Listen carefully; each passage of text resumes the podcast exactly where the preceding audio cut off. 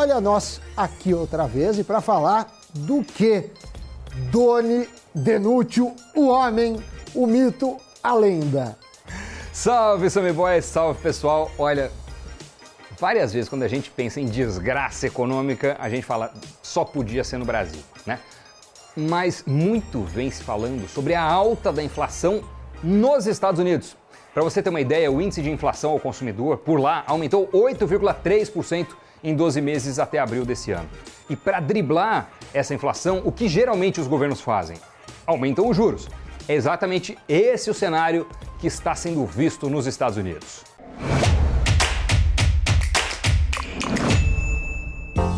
Só que nos Estados Unidos é comum que os juros estejam no campo negativo. Ouviu bem, negativo. E até por isso, Doni, mais da metade da população por lá investe em ações, seja pela cultura de investir em empresas, assim como o fato de a renda fixa às vezes se transformar numa perda fixa, principalmente quando a gente desconta a inflação. Bom, o Federal Reserve, que é o Banco Central Americano, está tentando lidar com a inflação e aumentou a taxa básica de juros por lá, que estava em zero na pandemia, para a faixa de 0,75 a 1%. Eu estou falando na primeira semana de maio.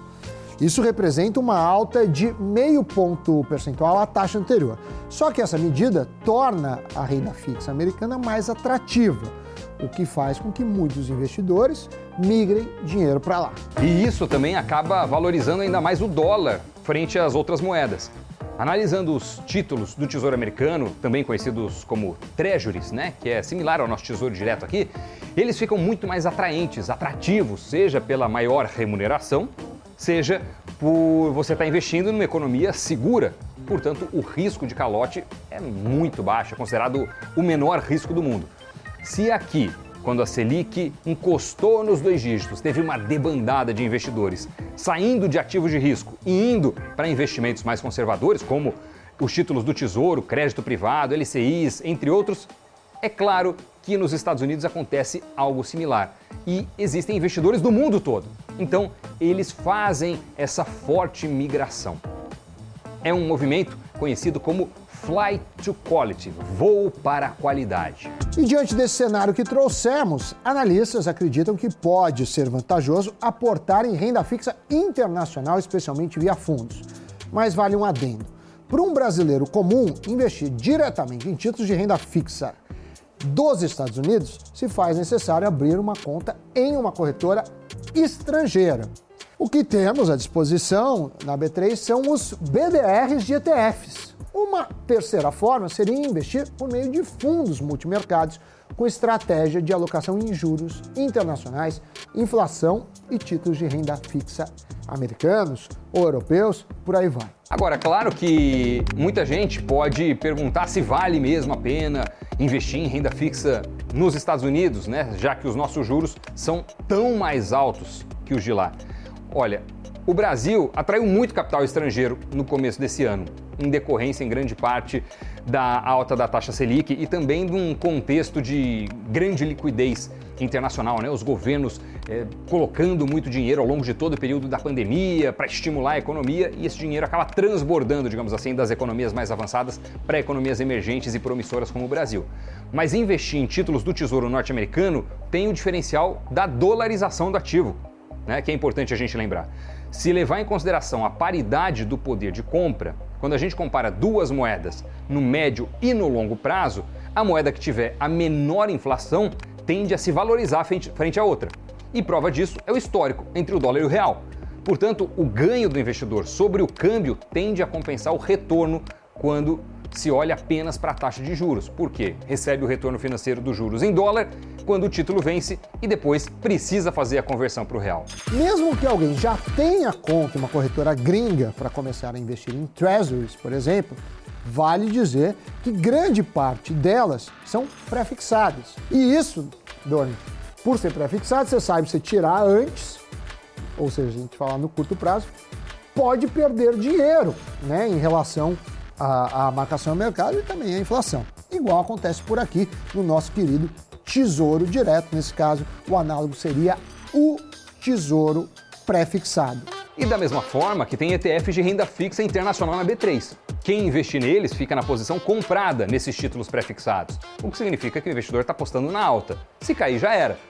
Nessa tela que vocês estão vendo aí agora, tem uma lista de BDRs de Treasuries, ou ETFs de BDRs, como preferirem, com prazos de um ano até 30 anos. Todos eles acabam com o número 39 no final do código e são títulos pré-fixados. Analisando o desempenho de todos eles nos últimos cinco anos, o único que teve retorno positivo no período, como lá até eh, dia 18 de maio, foi o que investiu em títulos de curto prazo. Estamos falando do iShare Short Treasury Bonds. Já o que apresentou a maior queda em igual período foi o BTLT39. Esse ETF de BDR investe em títulos de longo prazo, né, de 20 anos ou mais.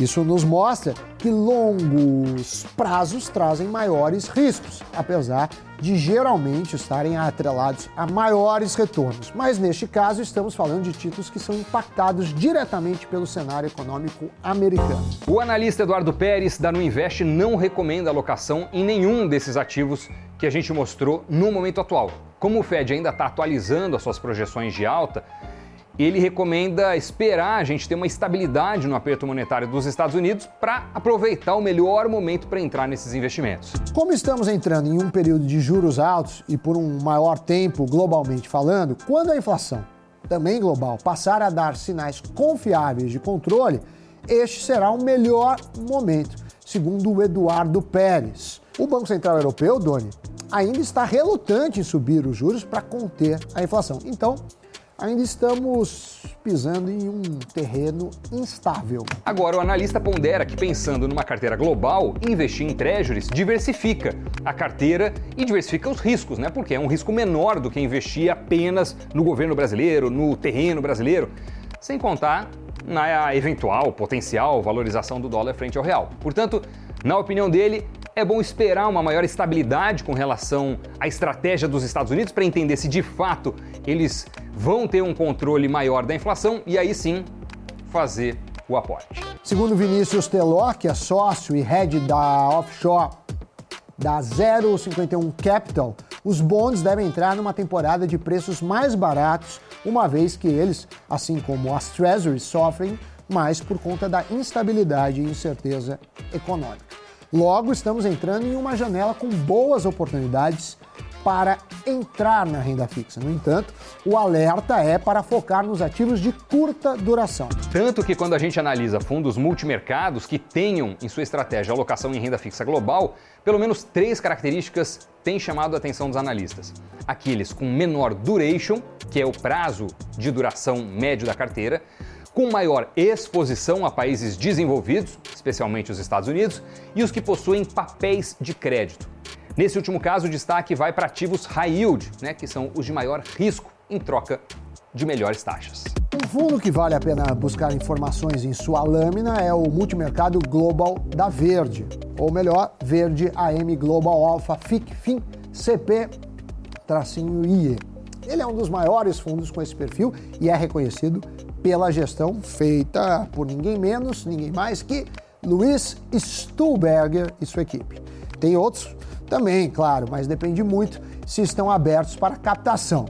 Se são oferecidos, inclusive na maioria das corretoras ou não. Então vamos deixar mais três nomes na descrição desse vídeo para vocês darem uma pesquisada nas estratégias. Exatamente, Sammy Boy. Já aproveito aqui para pedir que você invista neste canal. Invista no Invest News. Clique aí no botãozinho e se inscreva no nosso canal, que assim você ajuda a gente a continuar gerando muito, muito conteúdo de finanças pessoais, investimentos e por aí vai. E agora, vamos para o giro de notícias. As ações da gigante chinesa de transportes Didi Global chegaram a disparar quase 60%. O motivo? O Wall Street Journal informou que reguladores chineses podem encerrar nesta semana uma investigação contra a empresa que contribui com os ativos chineses. As autoridades em Pequim parecem estar cumprindo promessas feitas em março de apoiar a economia e encerrar o aperto regulatório sobre as empresas de tecnologia. E os investidores, pessoas físicas, vão ter acesso a mais de 13 BDRs de ETFs na B3. Serão oito de renda fixa compostos por dívida soberana e corporativa dos Estados Unidos e cinco de renda variável de índices financeiros globais. Até então, eles estavam disponíveis apenas para o investidor qualificado. E Elon Musk ameaçou desistir de novo da compra do Twitter por causa da questão dos boots, as contas falsas na plataforma. Em um documento de valores mobiliários, Musk disse acreditar que o Twitter está violando seu acordo ao não atender às suas demandas por mais informações sobre spams e contas falsas. Musk disse que não prosseguirá com sua oferta caso os boots representem 5% ou mais da base de usuários da rede social. Notícias giradas. E você aí? Gostou do programa? Pensa em alocar internacionalmente? Mas eu queria te perguntar se você já deu aquela fortalecida no nosso canal, esmagou o like, clicou no sininho, é, se inscreveu no canal, obviamente, deixou um comentário, se sim, muito obrigado. Agradeço, acho que o Doni também.